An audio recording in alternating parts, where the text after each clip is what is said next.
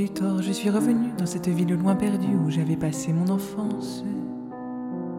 J'ai eu tort, j'ai voulu revoir le coteau où glissait le soir, bleu et gris ombre de silence.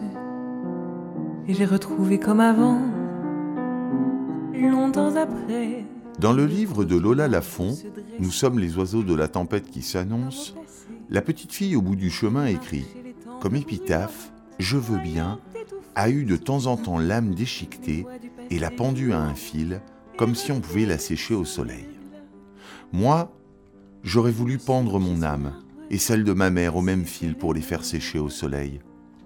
J'aurais attendu pour elle, et quand nos âmes auraient séché, je nous aurais rhabillés. Mais une âme n'est pas un linge, il y a trop peu de soleil pour sécher toutes les larmes de l'enfance, même avec des années et des années d'avenir, et d'ailleurs, plus vraiment d'avenir non plus. L'âme déchiquetée sèche pour toujours sur le fil et l'on continue dans un corps volé qui n'est plus le sien. Bonjour Hélène, Hélène Lee, c'est un grand plaisir euh, d'en discuter avec toi aujourd'hui. Euh, tu, sors un livre, euh, ça va être la parution de ton premier livre là, qui s'appelle À ventre ouvert, en janvier 2021, donc aux éditions Les Points sur les Easy. Alors c'est le récit d'un enfant victime de violences sexuelles le parcours de cet enfant, son évolution, les difficultés rencontrées, la détresse, la colère et plus généralement euh, toutes les conséquences liées au traumatisme. C'est un récit de viol et d'inceste. C'est un texte euh, très émouvant, très, enfin c'est une lecture voilà qui du coup se fait de, qui est très dense. Ce texte, euh, je l'ai écrit avant tout pour être comprise, mais aussi pour que d'autres personnes qui se reconnaissent dans mon écrit soient, soient comprises aussi. Quand est-ce que tu as commencé à écrire ou de quelle manière as-tu écrit? Est-ce que c'était tout d'un bloc? Est-ce que tout est sorti d'un coup? Est-ce que tout est sorti d'un coup? Ou est-ce que c'est un travail d'écriture qui prend forme dans un temps un petit peu plus long? Et je pense qu'il est urgent que les victimes de violences prennent à leur tour la parole. On ne peut pas censurer les ouvrages passés, mais on peut en faire de nouveaux pour établir euh, une forme d'équilibre et pour donner à voir euh, l'envers du décor. Donc j'ai décidé de publier parce qu'il y avait ce contexte de défense de Polanski et de d'autres pédocriminels. Et ça m'a paru tout à fait insoutenable, c'était insupportable. Et finalement, l'écriture euh, de ce livre, c'était la seule chose et la moindre des choses que je pouvais faire euh, contre tout ça.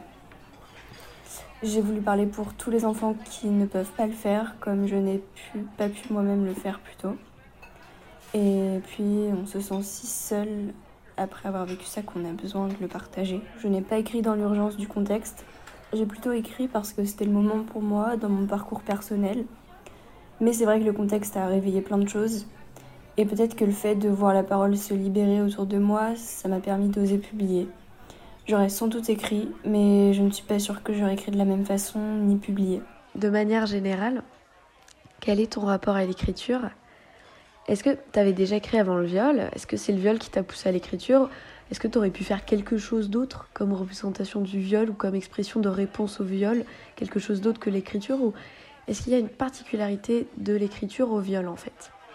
J'ai écrit ce livre en 5 mois, de février à juin 2020 du coup. Euh, le confinement m'a permis d'accélérer ma démarche.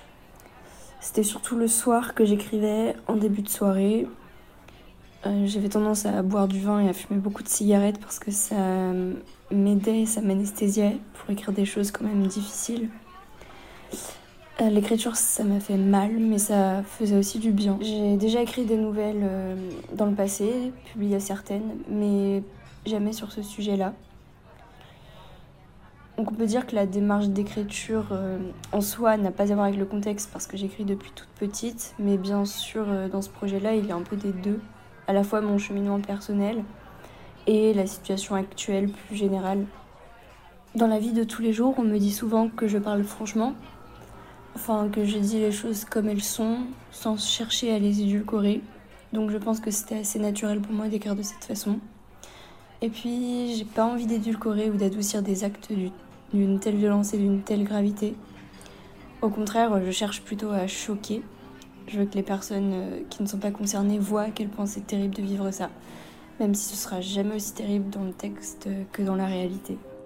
Vous avez le droit d'être en colère, madame. T'as le droit d'être en colère, petite. Mais la colère cachée, ne pas faire de plis, ne pas faire de bruit, la colère en soi pour soi, les coups, les morsures sur soi dans les chambres fermées, dans les maisons abandonnées, dans les familles brisées, où tu veux, mais pas sur la scène et pas sur les autres. Mais toi, vas-y, ouvre-toi les bras. Mais y ta rage, pas grave. Un enfant violé de perdu, lisse de retrouver. De notre côté, on sait qu'on peut être réduite à ça, la figure de victime de viol, et est-ce qu'elle implique dans le regard de l'autre.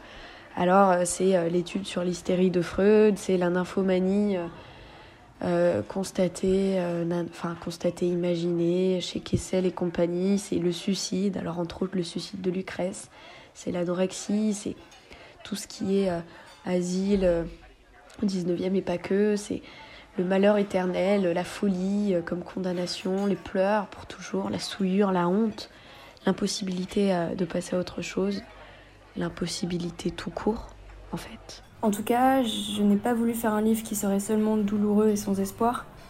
D'un point de vue littéraire, j'ai cherché à mettre en place un récit à la fois complet et fragmenté. Justement parce que la mémoire traumatique est caractérisée par une distorsion temporelle, elle s'oppose euh, à la mémoire qu'on appelle autobiographique. J'ai voulu troubler les repères spatio-temporels pour mettre en avant des images, des sensations plus ou moins troubles comme euh, celles des enfants. J'ai d'ailleurs introduit la parole de l'enfant au sein de la narration dans une lettre au Père Noël. Et dans cette lettre, l'enfant euh, implore le Père Noël de faire cesser les violences avec sa représentation du monde et toute son incompréhension. C'est terrible de ne pas comprendre ce qui se passe. J'ai essayé aussi de fragmenter l'écriture à l'image du corps et de la mémoire. Et je veux faire entendre la voix des enfants qui ne peuvent pas parler. J'ai peur d'être réduite à ce statut de victime et dans un premier temps par moi-même, d'où l'utilisation d'un pseudonyme Justement, le problème, c'est que sans ce pseudonyme, je risquais d'être catégorisée pour toujours comme l'enfant violé, ce que je ne voulais pas. Souvent, on est soit oublié, soit défini seulement par ce qui nous est arrivé de terrible, et je ne veux aucun des deux. Alors, j'ai écrit sur ça, et plus tard, j'écrirai sur autre chose, même si je ne pourrais jamais écrire indépendamment de ce qui est arrivé. Et puis, dans ma vie de tous les jours, je veux pas être amenée à ça, vu seulement comme ça. Ce sera un peu comme laisser gagner, gagner les violeurs qui veulent nous écraser et nous empêcher d'être autre chose que ce qu'ils nous ont fait. Donc le pseudonyme me protège des autres, mais je pense qu'un jour j'en aurai plus rien à faire et je parlerai en mon propre nom. Le corps mort est resté. On ne sait pas pourquoi. On ne comprendra pas. Mais il est resté.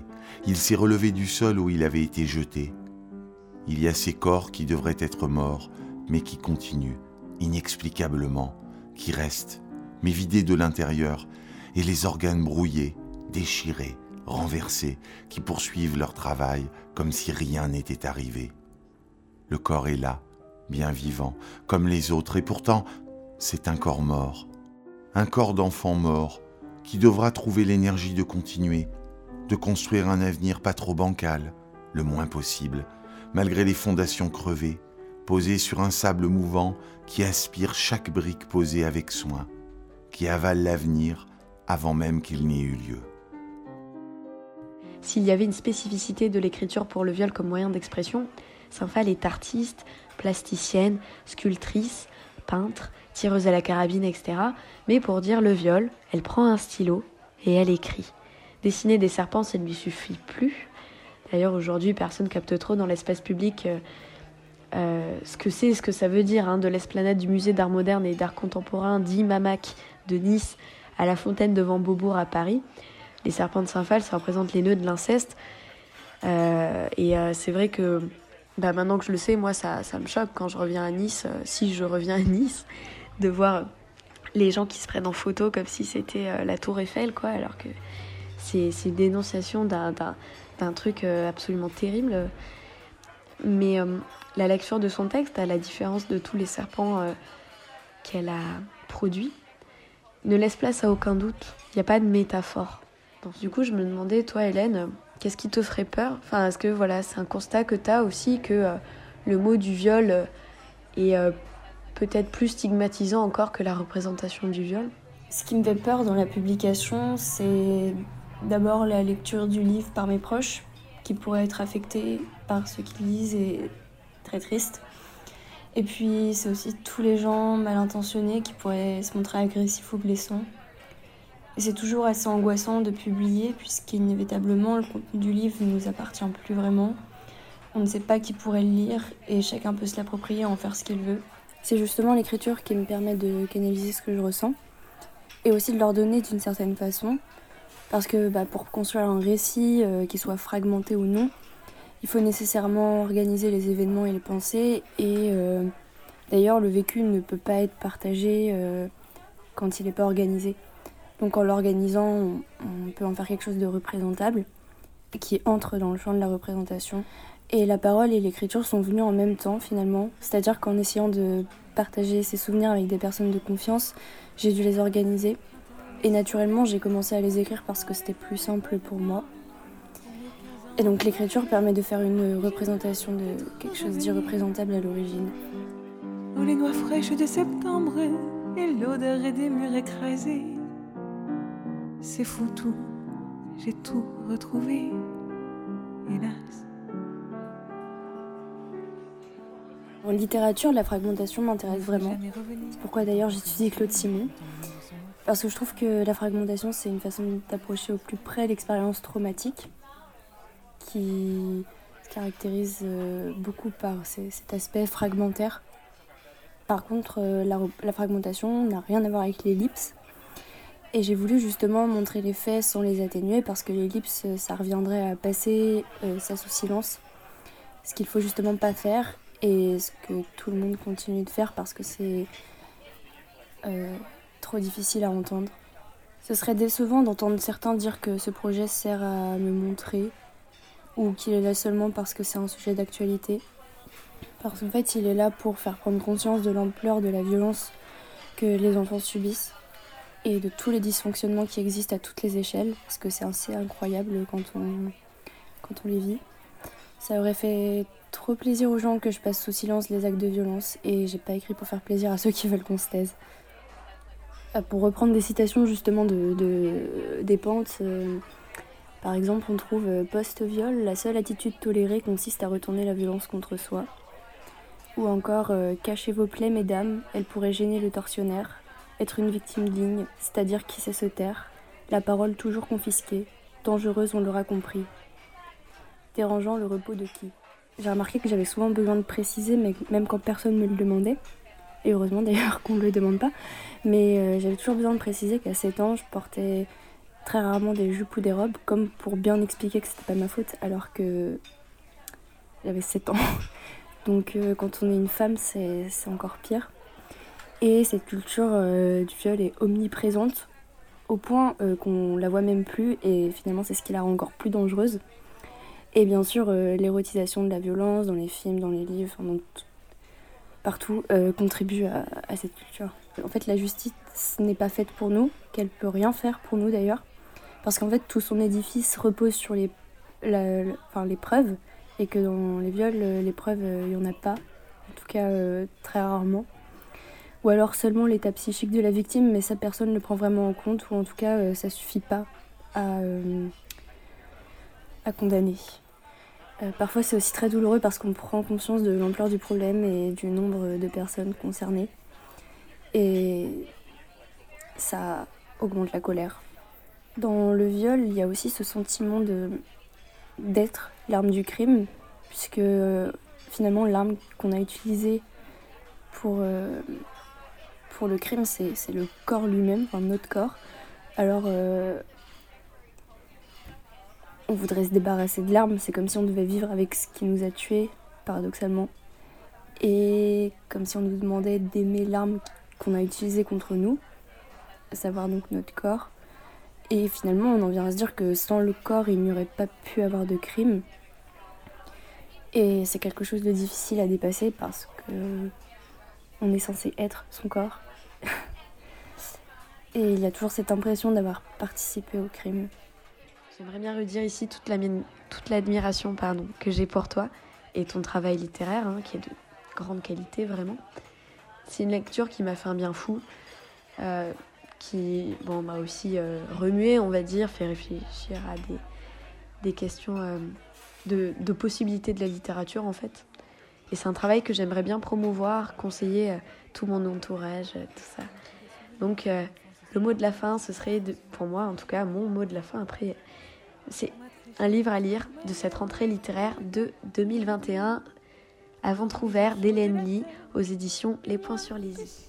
En tout cas, merci beaucoup euh, Mathilde euh, pour euh, ces questions et pour tes propos qui me touchent beaucoup.